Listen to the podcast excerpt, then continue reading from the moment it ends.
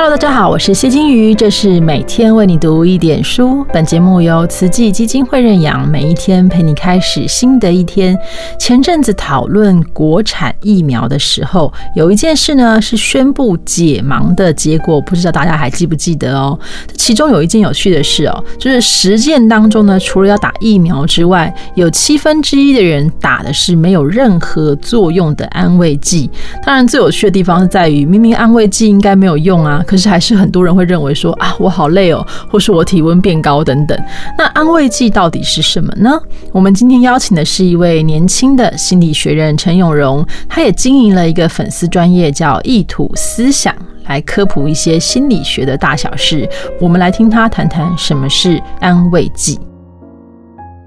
台湾的 COVID-19 疫情爆发至今过去已经一个多月了。虽然整个世界在一年多前就已经进入戒备状态，但是对我们来说，过去这段时间仍然是很不好过的。因为三级警戒，大家不能随意出门，在路上也得戴着口罩，很多过去习以为常的生活乐趣都不知不觉地被疫情剥夺。想必有不少因此感到郁闷的人，除了丧失正常生活的挫败感。我们对于疫情本身的担忧与不安也是不断增长。每天看着机关署发布最新确诊人数，整个社会的心情也在随之起伏。这段时间很难熬，但是正因为如此，我们更要想办法稳住自己的心。你可能有听过“闷出病来”这个说法，甚至你自己就曾经是受害者。但是你有想过这些病症背后的根源是什么吗？现在是二零二一年。整个世界对于精神疾病的认识，比起二十世纪有了充足的进步。大家慢慢学会要照顾自己的心理健康，对于一些常见的心理疾病的污名化标签也逐渐被拔除。越来越多人愿意对有需要的人伸出援手，展现尊重、友善、包容的高尚情操。与此同时，有个同等重要却很常被专业助人者以外的民众忽略的议题。那就是心理状态对生理状态的影响。如果有看过影集《怪医豪斯》，你或许对第三季的第十八集有点印象。那是在讲主角豪斯医生在搭飞机时，发现机上出现发烧、呕吐、起红疹等症状的病患。这些症状最初被怀疑是具有传染力的细菌性脑膜炎。结果，在豪斯医生与伙伴争论的过程当中，周遭许多乘客也开始出现类似的症状，在短时间内变成可怕的大规模传染。不只是乘客，最后就连豪斯医生的伙伴也出现被感染的症状。但是，距离飞机落地还有很久很久，在那之前，很可能全机的人都要中标。当然，作为医疗剧的主角，豪斯医生肯定是要独排众议，始终对这个脑膜炎的存在保持着疑虑。在经过一系列的骚动后，豪斯医生发现，最初被怀疑罹患脑膜炎的乘客，其实只是因为前几天一直在晚深度潜水，在身体尚未从压力急剧变化中恢复过来的情况下，又搭了飞机，在半空中面临低气压环境时，才产生了这些症状。待飞机在豪斯医生的指示下降低了高度，让气压稍微恢复之后，该名患者的症状就有明显的改善。至于其他像是被这位患者传染的乘客，其实都是受到了所谓的群体心因性疾病的心理现象影响。换言之，打从一开始就没有大规模传染的问题。其他疑似被感染的患者，都只是因为听到飞机上有特定症状的传染病，以及看见身边的人开始呕吐、起疹子或者晕眩，而跟着出现类似症状。这个感觉带有超自然元素的群体吸因性疾病，其实是历史非常悠久的心理现象。在过去，是以群体歇斯底里这种带有污名化的标签来称呼它。这个心理现象虽然被好莱坞简化许多，但是本质上，它的确是患者在没有任何生理基础，单纯因为群体性经受了相似的心理压力而导致的类传染病症状。这个心理现象不只会发生在对传染病的疑虑上，其他像是天灾人祸或是比较可怕的恐怖攻击之类的重大事件，也会出现这样的群体性负面影响。如果在规模比较小的地方，其实也能看见心因性疾病的踪迹，特别是我们的日常生活。如果你曾经喝到感冒亲友的水杯或是饮料，并且在发现之后开始感觉自己的喉咙发痒、体温升高、四肢好像有一点不太舒服。恭喜你，这就是新阴性疾病的第一手经验。不需要实际被病菌感染，光是觉得自己有病，就足以让我们的身体产生不良反应。像是在饭碗里看到蟑螂脚，误以为自己已经把整只熊吃下肚而反胃，也是类似的机制。我们的身体并不是在对抗实际存在的入侵者，只要冷静下来，就能让放养的大脑理清错误资讯，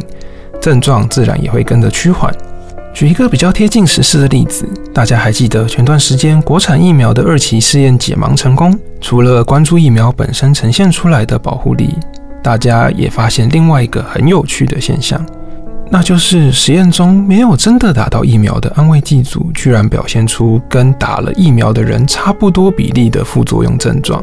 看着那些发烧、疲倦、四肢酸痛的安慰剂受试者，很多人会觉得这是台湾人太过劳。才会明明没打到疫苗，还出这么多的问题。但是从心理学的角度来看，这些不应该出现的副作用，很有可能就是心因性疾病导致的结果。当然，以严谨的双盲实验来说，实验执行者是绝对不会在事前告知受试者打了疫苗之后可能会出现哪些症状。但是问题在于，台湾并不是在抢开发第一支疫苗。早在我们的国产疫苗开始二期之前，关于各场疫苗的不同副作用已经广为流传。就算没有真的打过，至少可能也看过几篇文章，读过几篇报道，知道基本会有哪些副作用。这些先入为主的认知，再加上说不定我就是打到疫苗的期待，让安慰剂组的人出现新阴性症状，其实也不足为奇。听到这里，可能有会有人好奇，这个安慰剂组又是什么东西？这其实是相较于心因性疾病另外一个心理影响生理的例子。安慰剂效应呢，它指的是病人在相信自己接受了治疗的情况下，因为心理状态的正向变化，使得症状减轻，甚至是痊愈。用更直白的话说，就是嗯，我什么都没做，你怎么就好了？安慰剂效应之所以会有这个名字，就是因为它最常见的应用就是在一些小感冒或一些疑难杂症上面。过去有不少医生为了应付只是轻微病症却又要求药物治疗的患者，会用胃药或者是维他命来假装成所谓的特效药，是真正意义上让患者吃心理健康的东西。不过，在你准备指责医生逃避责任之前呢，其实这个东西是有它的道理存在的。过去已经有许多研究发现，心理压力会导致免疫系统失调，让一些本来没事的小病小痛恶化成更加棘手的状况。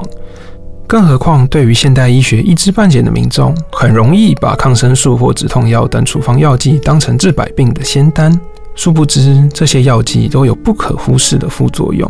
有需要时吃处方药是利大于弊的权衡，但是让身体健康的人乱吃，很有可能会因此吃出问题。然而，对那些打从心底依赖现代医药的患者来说，得不到药物治疗本身，对于医病双方来说都是不必要的压力源。这个时候开安慰剂给来看诊的人，既可以避免医生的医德受到质疑，也可以在心理层面上帮助到患者，形成一个双赢的局面。不过，有趣的是，安慰剂效应其实并不局限在吃药这件事情上面。只要是能够让人保持积极正向心态的事情，都能够产生类似的效果。虽然安慰剂效应听起来有用假东西骗人的感觉，但其实它的原文 placebo 的意思就是让人感到安慰的东西。它不必然是要用假东西才能产生效果，重点是用间接的方式平抚人的情绪，让心得到疏解，把珍贵的生命能量引导到真正需要帮助的地方。而不是在无谓的紧绷中平白消耗掉。如果你这段时间有看到一些灵修、气功，或是感觉比较有趣的防疫手段，这其实呢都有类似于安慰剂的效果。就算你像我一样欠缺慧根，没有办法从冥想的一片黑暗中感受到宇宙天地的能量，但至少在那段时间里你是平静的，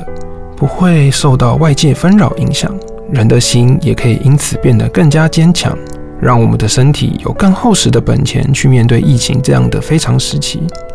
虽然说 COVID-19 病毒攻击的是我们的身体，但是看不见的心却是在对抗疫情时最重要的后盾。既然大家都说防疫视同作战，那如何不要自乱阵脚，便是大家这段时间很重要的功课。把自己的心稳固好，才能把身体照顾好。这样，我们也可以有余裕去帮助其他人，让大家一起撑过这场危机。谢谢永荣。听完这集之后，是不是让你对于大家一直说的安慰剂、安慰剂有更多的了解了呢？心理作用有的时候对于身体真的会造成一些影响哦，所以还是要尽可能保持正面的态度啦。我们明天见，拜拜。